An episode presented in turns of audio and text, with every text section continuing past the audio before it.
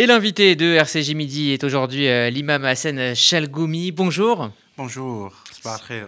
Soyez le bienvenu euh, sur RCJ. Alors, vous signez au Cherche Midi euh, Les combats euh, d'un imam de la République. C'est un livre d'entretien avec le politologue Frédéric Ancel. C'est un livre lumineux, très clair, qui est fait de, constats hein, sans concession sur l'islam en, France, dans le monde, mais aussi et surtout de pistes de réflexion et de solutions.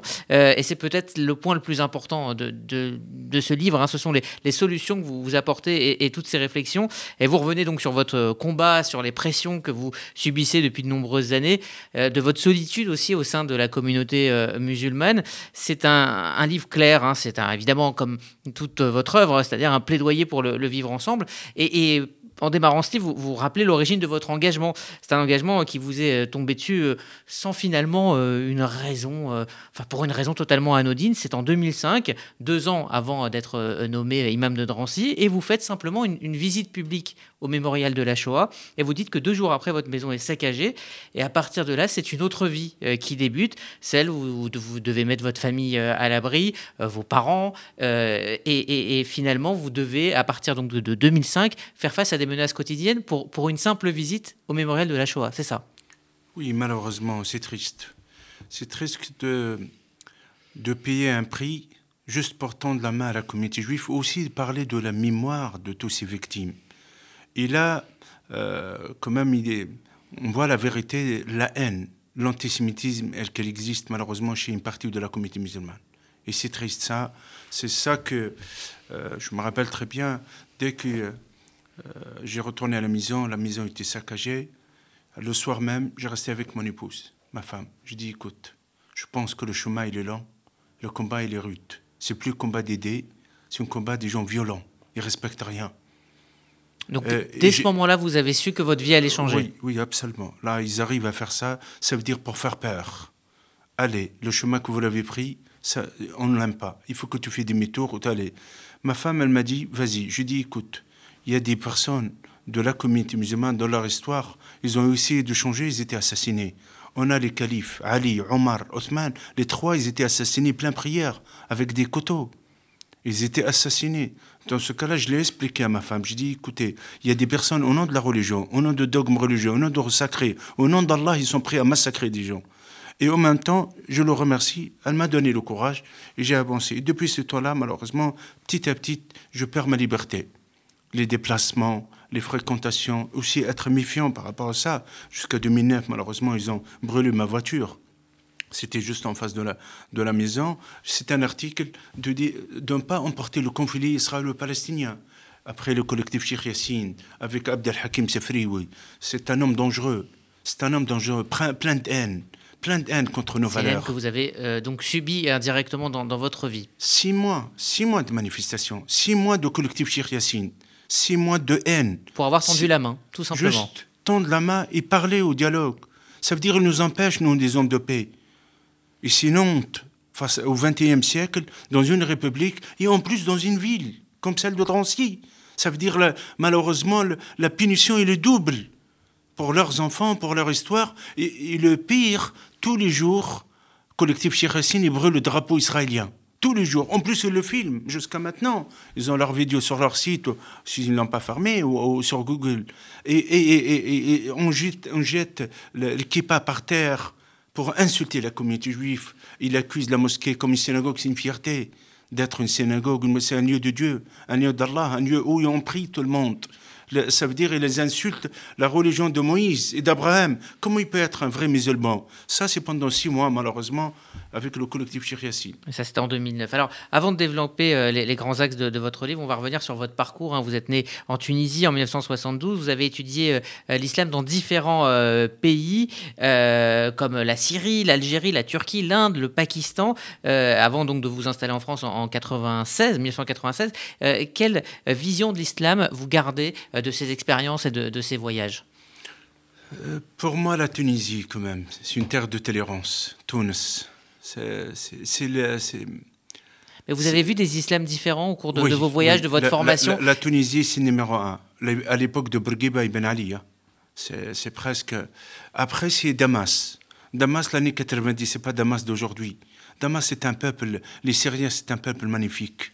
C'est un peuple où autant de diversité, des Bahaïs, des Alaouis, des Sunnites, des Chiites, de tout le monde des chrétiens, de tout le monde. Ça aussi, euh, aussi à Damas, il y a beaucoup de travail contre le salafisme. Il y a, l'islam soufi qui se développe énormément parce qu'il ne pose pas des problèmes par rapport au pouvoir et en même temps, il travaille beaucoup à l'intérieur. C'est l'éducation spirituelle, l'éducation aussi de la personne. Quand je suis parti, pourquoi je suis parti au Pakistan, en Inde? Vous savez, c'était 92, 92, 93. Pour moi aussi, il faut voir le monde non arabe parce que le monde non arabe, c'est 1 milliard 300 millions. Et le monde arabe, c'est à peu près 300 millions, 200 millions et quelques. Et c'est le monde, c'est la majorité où il y a l'islam. Et quand j'étais à Lahore, Lahore, c'est la capitale culturelle de, Pakistan, et aussi l'Inde. L'Inde, pour moi, c'est l'islam de Gandhi, je l'appelais. L'islam de Gandhi, c'est l'islam spirituel.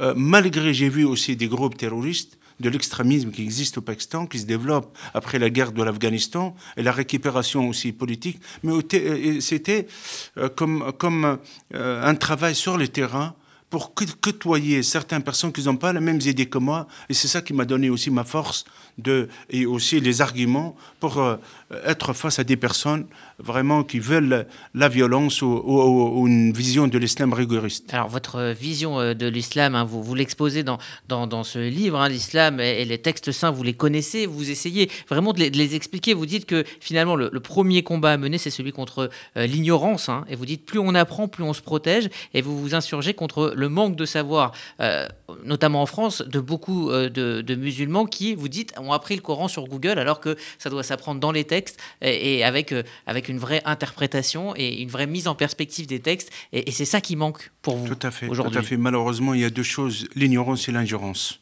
L'ignorance, pour moi, l'ennemi numéro un. Al-Jahl adou, même un proverbe de l'islam. Al-Jahl adou. La première, le premier verset de l'islam, Iqra, lire. C'est incroyable. Ça veut dire sans lire, sans l'éducation, sans l'enseignement, on peut pas. Il, peut être au nom de la religion, mais à l'intérieur, il est aveugle. À l'intérieur, malheureusement, il est ignorant. Plein de haine. Plein de haine. Et là, sur le travail, il faut apprendre. Euh, pour moi, l'Internet, ça peut être un outil, rajout, euh, un moyen. Mais la source de la religion, c'est les savants de l'islam. C'est les imams éclairés. C'est les personnes qu'ils ont eues. Parce que père et mère, c'est un savant qui a étudié chez l'autre. C'est comme chez les judaïsmes aussi. C'est un message à transmettre, comme aux mémoires aussi. Toutes les mémoires aussi, pareil. Un témoignage que le donne. Tel il a vu, tel il a vu. C'est la même chose. Cette jeunesse, quand, quand on l'apprend que sur Google, regardez, 70% des jeunes qui sont partis en Syrie, en Irak, par, par Internet par Internet. 2300 sites Internet francophones. La haine qu'elle existe sur, sur les réseaux sociaux, malheureusement, c'est triste face à c'est des personnes ignorantes qui connaissent rien de la religion et en même temps ils ont des difficultés de repères et d'identité qui l'habillent au nom de au nom de la religion. Alors justement, ce, livre est plein d'idées et plein de, solutions et vous appelez à une lecture approfondie et dépassionnée de toutes les religions à l'école, c'est-à-dire euh, vraiment travailler les religions à l'école euh, de manière dépassionnée. Vous dites que euh, voilà, c'est une manière d'éviter les dérives extrémistes et que le vrai djihad aujourd'hui, c'est l'enseignement. C'est le combat à mener. Il est là. Absolument, absolument. Le mot jihad est fort. ou c'est un effort, c'est un travail. Le vrai jihad, le vrai jihad, c'est interne. Et aussi, c'est grâce à l'école. Moi, je préfère que nos enfants, ils vont voir les vraies histoires de la religion. Au lieu de voir les côtés sombres de certains journalistes, il faut regarder le côté positif. Donc, il ne faut pas avoir peur de plus parler de religion à l'école. Tout à fait. Moi, je trouve que oui, enseignons l'histoire. Je préfère que l'éducation, l'éducation nationale enseigne à nos enfants l'histoire de religion que Google ou, ou, Abdel Hakim Sefrioui, au collectif Yassine, ou la haine. Enseigner l'histoire de l'humain. Parce que 14 siècles, quand même, ça concerne culture, histoire, le judaïsme, plus que 30, siècles, et le chrétianisme. Je trouve qu'on peut avoir des cours euh, arabes et aussi cours d'histoire de religion. Donc des cours d'arabe à l'école, c'est important aussi Je trouve oui. Je préfère le cours d'arabe être enseigné par des profs laïcs et aussi français et qui sont euh, vraiment pleins républicains que dans des sectes et des mouvances. Parce que les écoles islamiques, certains, beaucoup sont récupérés par les frères musulmans. Beaucoup. Malheureusement, on a l'exemple de l'UF, les frères musulmans, celle de Lille, Amar Lasfar, celle de Lyon. Et ça, c'est le rôle. Le rôle de la République, elle est laïque, mais en même temps aussi, il faut qu'elle protège ses enfants.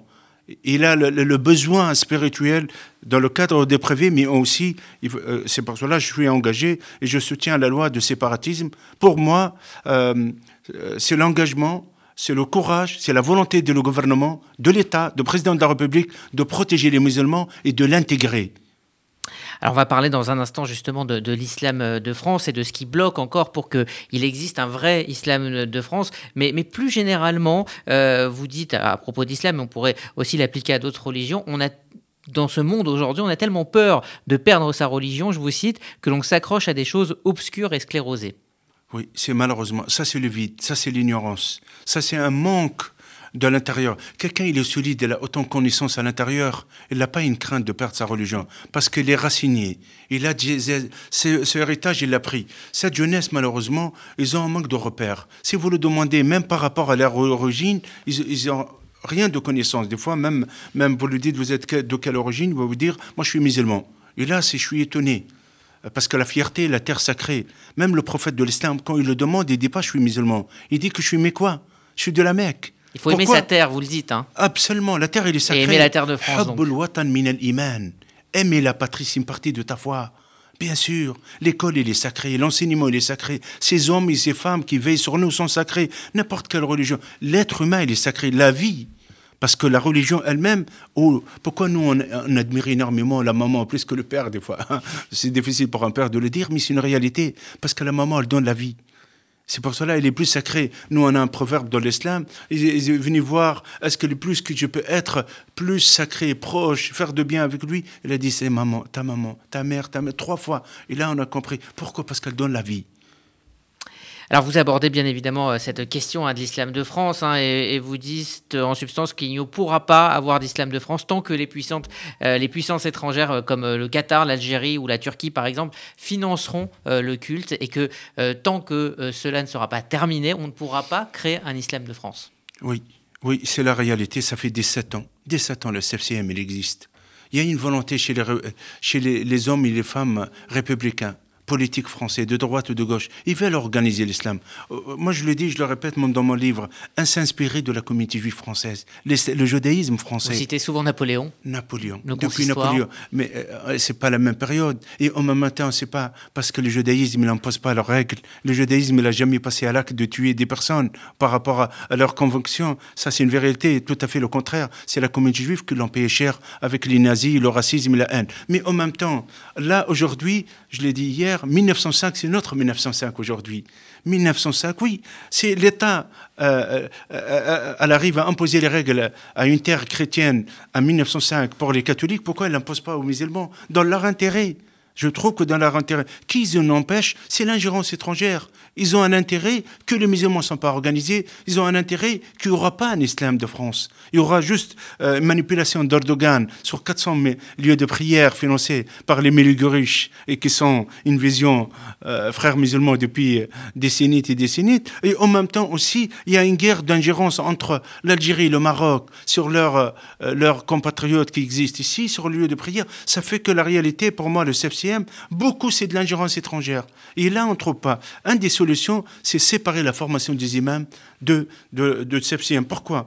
Tant qu'on ne donne pas la liberté des, imams, c'est ma force, être libre. Ces imams, il faut être patriote. Tout à l'heure, il y avait un imam, il est venu me voir. Il a besoin de soutien et tout ça. Je dis, écoutez, notre force est qu'il nous protège. Allah, oui, Hachem, Dieu.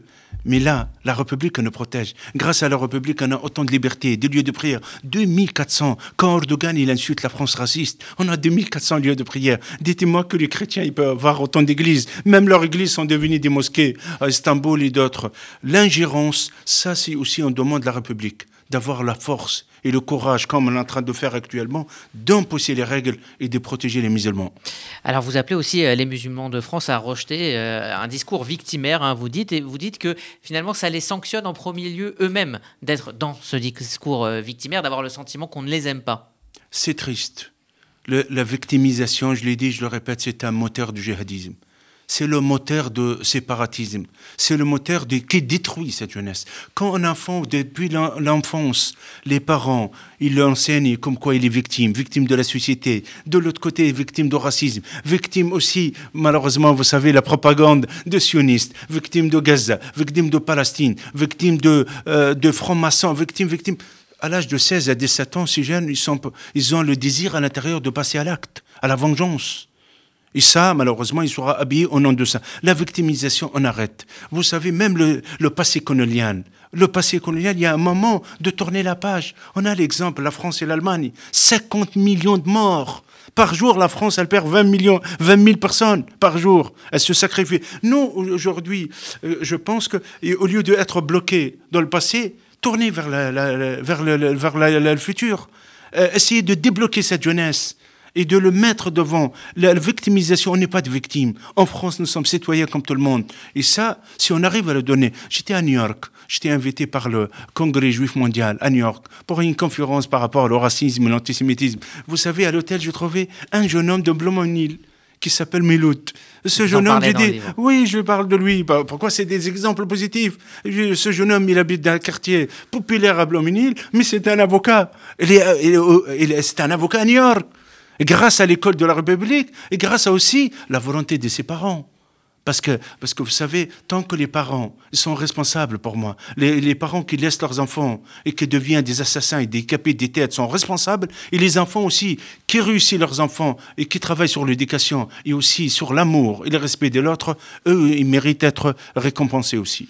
Alors, vous expliquez aussi à l'aide d'exemples hein, que les élus euh, français, euh, peut-être par bonne volonté, aussi par clientélisme, n'ont pas finalement compris euh, ce qu'était l'islam, et ils ont parfois donné un chèque en blanc à des, à des islamistes et, non pas à des, à des musulmans et qu'il y a eu, euh, il y a eu euh, on va dire, euh, on va pas dire un clientélisme, mais on va dire quelques, quelques libertés. Il y en a, ils ont joué le jeu. C'est triste. Oui, oui, ils ont joué le jeu. De, de bonne volonté? Non, non, non, non, je pense pas. Je pense pas. Oui, quelques-uns de bonne volonté. Mais le reste, c'est réel. Vous regardez le maire de Stein, Stein, Saint-Denis, ailleurs, je ne veux pas rentrer, j'ai déjà assez de problèmes. Mais vous savez, il y a beaucoup de villes qui ont joué avec le conflit israélo-palestinien, qui ont récupéré la haine ici, et qui, qui, paie la haine, et essayent de ramener l'arbre qui cache le forêt, qui joue avec l'islamisme. Il y en a aussi, vous savez, la marche de, de CCF, dernièrement, combien d'élus étaient avec les islamistes? Et, soit disons au nom de euh, l'islamophobie, il n'existe pas l'islamophobie. Il y a du racisme anti-musulman. Oui, il y a du racisme. Comme il y a de l'antisémitisme. Comme il y a le racisme anti-noir et anti-blanc. Mais en même temps, l'État n'est pas raciste.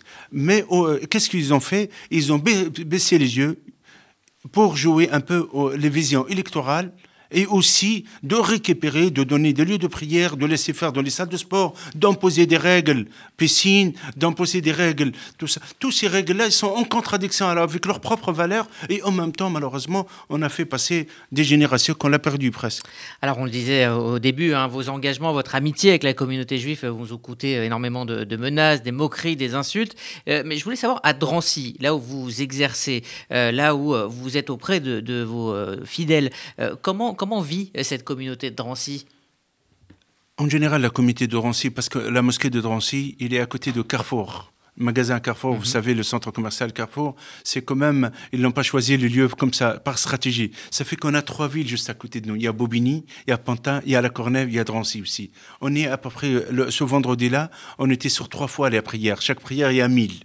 Parce que le lieu, il peut prendre minimum 4000 personnes les lieux, l'extérieur aussi. Ça fait la majorité des Dranciens, je parle, même des Balbiniens, tout ça, c'est des gens pacifiques, ils sont fiers. Euh, tout à l'heure, après la prière, malheureusement avec le Covid, on se, salue de loin, parce que c'est une tradition chez les musulmans. Après la prière, on serre la main, on tend la main, Allah Allah que Dieu accepte, que Dieu accepte vos prières. Là, avec le Covid, c'est compliqué. Mais la masse, la majorité, oui. Ils, sont, fiers de vous avoir comme, comme représentant Absolument, comme, comme, imam, comme responsable aussi, comme un frère. Ça fait 20 ans que je le connais minimum. Je connais leurs petits-enfants, leurs enfants. C'est moi que je les fais marier. C'est moi que j'ai participé de leur baptême et malheureusement de leur deuil, tout ça. Ça veut dire qu'ils me connaissent. il reste aussi certains de leurs jeunes. Les jeunes de Google, leurs jeunes, c'est compliqué. C'est compliqué. C'est compliqué avec les jeunes. Très compliqué. Les jeunes, certains jeunes, avec même leurs propres parents, c'est compliqué. Il y a un décalage.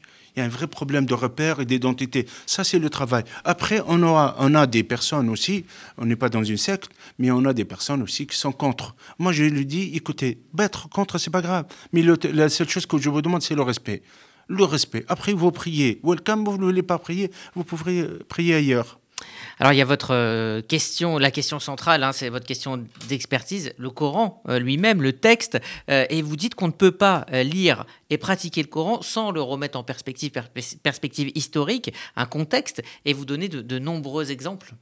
Tout à fait. La révolution euh, euh, le, Coran, il a, il a ses périodes. Vous savez, quelqu'un, il ne connaît pas la période mais quoi? Et la période Médine. Mais quoi, c'est 11 ans? Médine, c'est 12 ans. C'est différent. Il faut connaître l'historique. Pourquoi ce verset, il a descendu cette ce, période, pour que ça le passe Ça veut dire chaque verset, il a sa propre histoire. On ne peut pas le généraliser.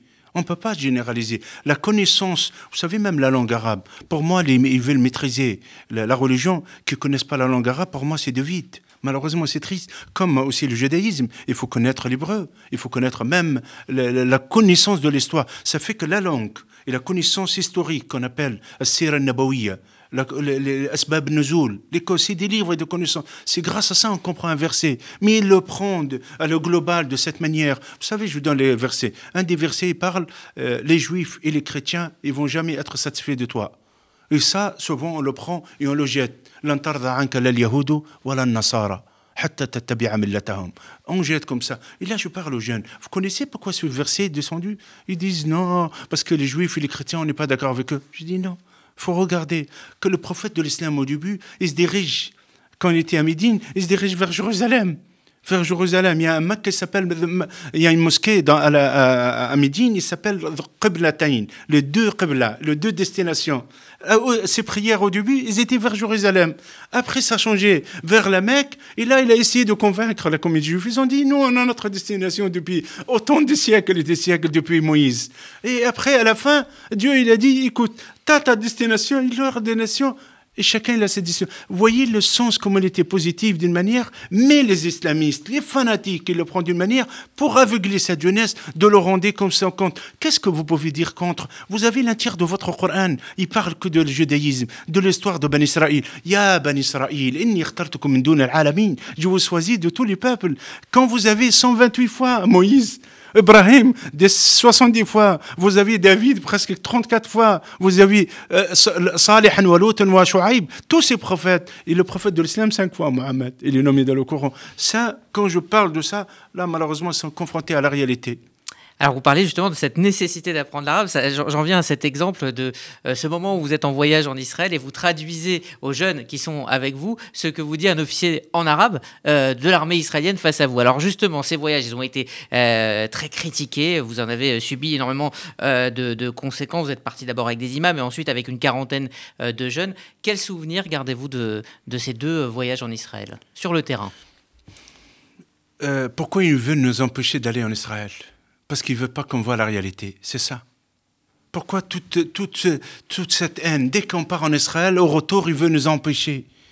Il veut nous empêcher. Et j'ai trouvé que l'idée de nous empêcher, ça veut dire qu'ils ont autant de haine, de bloquer la réalité et de dire la réalité. Parce que ces jeunes, au début, ils avaient des idées. Moi, je me rappelle très bien une qui est de Molenbeek. C'est une jeune fille euh, maghrébine. Elle est de Molenbeek. Elle est venue avec moi au voyage. La première, la deuxième journée, elle n'a pas voulu participer avec moi au programme. J'ai laissé à l'aise, moi pour qu'ils ne vont pas dire que Chalgoumi est sioniste, ils vont manipuler là. Non, je l'ai laissé à l'aise. Voilà le programme, profitez et regardez. Juste vous m'enfermez, qu'est-ce que vous faites la journée quand même? Pour que... Mais vous savez, deuxième journée, le soir, il vient me voir, il m'a dit, oui, monsieur l'imam, il y a quoi demain programme? Je dis, ah bon, welcome, vous voulez participer? Et là, c'était incroyable. Et, quand on est, parti, le matin, on était au Knesset. Au Knesset, le parlementaire, il parle en arabe. Moi, je lui traduit en français. Je dis, je ne sais pas c'est qui les arabes. Et malgré les Knesset, c'est un parlementaire juif qui parle l'arabe, qui s'adresse à eux. Vous avez montré la, complexité et la diversité du pays. Incroyable. Et après, quand ils sont partis, je lui dis, écoutez, vous allez voir que tout à l'heure, il y a le président d'Israël, il vous accueille. Ils ont dit quoi? 40 jeunes, ils accueillent. Il a dit, si on part en Algérie, ailleurs, personne qui va nous accueillir. Je lui ai dit, ils ont l'honneur. Voilà. Vous avez cette chance de voir le président. Quand il est parti voir le président Revlin, que Dieu le donne santé et bonheur. Vous savez, il a parlé en arabe avec eux. Il a dit que moi, mon père, il a traduit le Coran de, l'arabe vers l'hébreu. Et à ce moment, cette jeune fille, elle se lève, elle commence à pleurer. J'ai dit, oh là là, qu'est-ce qu'elle va dire, celle-là? J'espère qu'elle ne va pas dire de catastrophe. Et qu'est-ce qu'elle a dit? Elle a pleuré. Elle a dit, Monsieur le Président, moi, je suis venu avec Chalgoumi. La réalité, je suis pas convaincu. Mais juste l'occasion de voir. J'ai resté deux jours pour que quelqu'un m'empêche d'aller à l'Aqsa. Personne qui m'a empêché. J'étais à la mosquée les cinq prières. Je dis, mais attendez, ils nous disent qu'il est interdit d'aller à prier. Moi, j'ai pris les cinq prières. Personne. J'ai cherché même les petites bêtes, des fois, de provoquer quelqu'un. Personne qui m'a regardé. Ni sa propre foulard, ni sa prière. Et en même temps, quand elle a parlé ça, elle a dit, monsieur le président, trois ans j'étais BDS je tracte contre vous, contre l'État d'Israël, contre les Israéliens, toutes les saletés de monde que, que j'ai dit. Et elle commence à pleurer. Le président il se lève, il a dit Binti, Binti, comme ça, ma fille, on n'a pas fait ça pour vous, on a fait pour nous-mêmes. Et ça, ça l'a touché. Cette fille, jusqu'à aujourd'hui, il est à Molenbeek. Je lui ai dit, fais attention parce que j'ai peur qu'il t'agresse les gens. Il m'a dit, je suis courageux. Ça fait que les 40 jeunes, ils ont touché autant de jeunes et des familles. C'est des ambassadeurs de paix. Et ça, des gens et des femmes, ils ont la volonté aussi de protéger et préserver l'avenir. Alors vous redites hein, votre souhait hein, de voir naître un État palestinien, votre solidarité avec le peuple palestinien, mais par contre vous n'êtes pas tendre avec l'utilisation de la cause palestinienne pour euh, unifier le, monde musulman, la nation islamique. Hein, page 85, je vais vous lire, euh, vous écrivez euh, ceci. Quand on voit la réussite de l'économie israélienne, comment ne pas être troublé par la misère palestinienne avec les milliards donnés par l'Union européenne et les pays arabes? Où sont-ils passés C'est une question à poser. J'ai bien souvent rencontré au cours de mes voyages des milliardaires palestiniens de la diaspora. Je leur ai demandé pourquoi ils ne continuent, ils continuent à parler du lobby juif et israéliens, alors qu'ils avaient les moyens d'aider leur peuple, mais aussi les enfants du Yémen, d'Irak et de Syrie. Euh, voilà, il y a l'instrumentalisation de Gaza dont ils se fichent et les régimes qui maintiennent les populations dans l'ignorance et la misère. Faisons tomber ce mensonge. Et puis vous ajoutez plus loin, c'est la parade classique des islamistes cachés derrière la question d'Israël, tous les autres problèmes. Oui, c'est l'arbre qui cache le forêt, malheureusement. Et c'est une vérité. J'étais à Venezuela il y a, il y a 17 ans. 17 ans, j'étais à Venezuela, à Caracas. Vous savez, l'homme le plus riche, au Venezuela, c'était un Palestinien d'origine. Un des milliardaires. Le centre commercial, peut-être la moitié de 93. La moitié de Saint-Saint-Denis. Ils ont ces moyens-là. Moi, je ne vois pas. Quand vous critiquez les lobbies juifs qui défendent Israël, qui aident les Israéliens, je trouve que c'est normal. Pourquoi vous ne faites pas pareil? Aider la... Ça aussi. Deuxièmement, quand il y a eu des critiques, les marats arabes et l'Arabie saoudite, ils ont voulu dialoguer avec Israël. Est-ce qu'on est obligé, obligé d'avoir l'État de, de Palestiniens? On est obligé de passer pour dialoguer avec les Israéliens? Vous savez, les Marats arabes, l'Arabie saoudite, l'Égypte, le Bahreïn, 10 milliards ils ont donné. Depuis 1950 jusqu'à aujourd'hui, combien? Ils sont où ces milliards-là? Ça, on pose cette question. Et en même temps, dès qu'ils ont changé un peu la politique, ils commencent à la critiquer. Le traître, le khawana, les vendus. Ils ont insulté Cher Zayed. Cher Zayed, le, fondateur de l'Émirat arabe, l'homme qui a donné des centaines et des centaines de nationalités pour les, les, les, Palestiniens. Ils ont eu autant d'argent et des milliards pour eux. Mais malheureusement, il y a une partie aussi qui veut cette misquine qui veut vivre et rester de cette manière. Il ne veut pas la paix, malheureusement. Et pourtant, justement, euh, ces, dernières, euh, ces derniers mois, il y a eu ces paix entre Israël, euh, le Maroc, Israël, les Émirats arabes unis, le Bahreïn. Et c'est des paix qui sont des paix chaleureuses. C'est des paix des peuples. On a vraiment le sentiment que les uns veulent voyager chez les autres, se découvrir. Est-ce que vous avez l'impression qu'on est en train de sortir des vieux dogmes et que l'histoire, en fait, va dans votre sens va... C'est mon rêve. C'est mon rêve. Vous savez, euh, Comment vous voyez ces événements-là euh, C'était décembre, décembre cette année. Hanouka, la huitième euh, journée, la huitième nuit, j'ai allumé la bougie de Hanouka à Dubaï. C'était rêve, j'ai failli pleurer. Pourquoi? Pour moi, quand je rentre dans un hôtel à Dubaï, je trouve presque 600 à 500 tout l'hôtel de la communauté juive. On dirait, je croyais que je suis à Tel Aviv ou à Jérusalem. Tellement l'équipage. Pour moi, c'est le rêve. C'est le rêve que je l'attends. Ça fait 15 ans. Je rêve de ça depuis 2005. Dès que je vois, vous savez, j'étais dans le centre commercial. Dès que je vois quelqu'un avec Kifa, je lui dis shalom. Ils me connaissent pas, mais j'étais fier. Pourquoi c'était mon rêve? De la main, les cousins. Bani Ishaq ou Bani Ismaïl.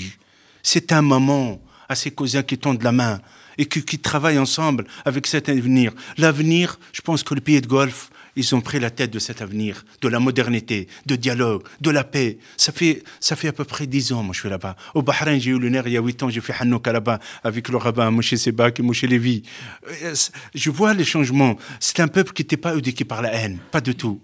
Mais c'est pas question d'économie, richesse, pas du tout. Le Bahreïn, ils sont modestes. L'Émirat arabe, un million et demi. Mais vous avez des millions aussi qui vivent ça. C'est une volonté, courage de leurs dirigeants. Et en même temps, ça fait quand même quelques années, l'éducation, elle est sur la paix, sur le dialogue. Il y a une minorité juive. Même l'Arabie Saoudite, Oman, imaginez, Sultanat Oman. Allez, on donne l'exemple, Soudan. Soudan, 40 mhm. ans, sous l'emprise de, de l'islamisme. Pendant 40 ans, otage par les islamistes. Les plus dangereux étaient le, Soudan. Pourquoi les États-Unis, le monde entier, ils ont boycotté euh, le, le, Soudan Pourquoi? Mais ils ont eu le courage maintenant d'aller, ils ont dit, ça y est, on laisse le passé de la haine vers le dialogue et la paix. Et euh, ça sera ma dernière question. À vous terminer, euh, on va terminer cette interview sur, euh, la fin de votre livre, hein, cette phrase que vous répétez plusieurs fois. Vous dites Ma foi n'a jamais trahi la République et la République n'a jamais trahi ma foi. Est-ce que la, clé est là, c'est-à-dire dans une République qui protège les, croyances? Oui, tout à fait. Et ça, c'est que je crois. Vous savez, cette République, elle donne la liberté de croire ou de ne pas croire. 2 millions, 2400 lieux de prière. C'est là, grâce à la République. Vous savez, les croyants, moi, mon père, que, Dieu lui donne l'envie, souvent il me dit, Waldi, tahya al vive la République. Il est croyant, mon père, il est hajj, il a fait le pèlerinage.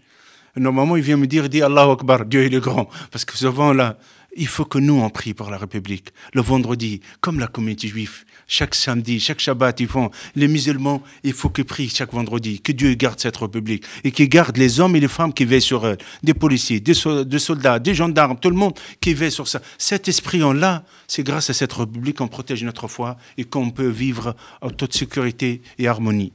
Merci Hassan Chalgoumi. Voilà, je rappelle euh, le titre euh, de ce livre, Les combats d'un imam de la République. C'est aux éditions euh, du Cherche Midi. Je vous conseille vraiment hein, ce livre. Hein. je disais limpide, lucide, positif, fraternel. Hein. il vous permettra de mieux comprendre les, enjeux en, plein débat sur la loi confortant les principes républicains. Merci infiniment. Merci.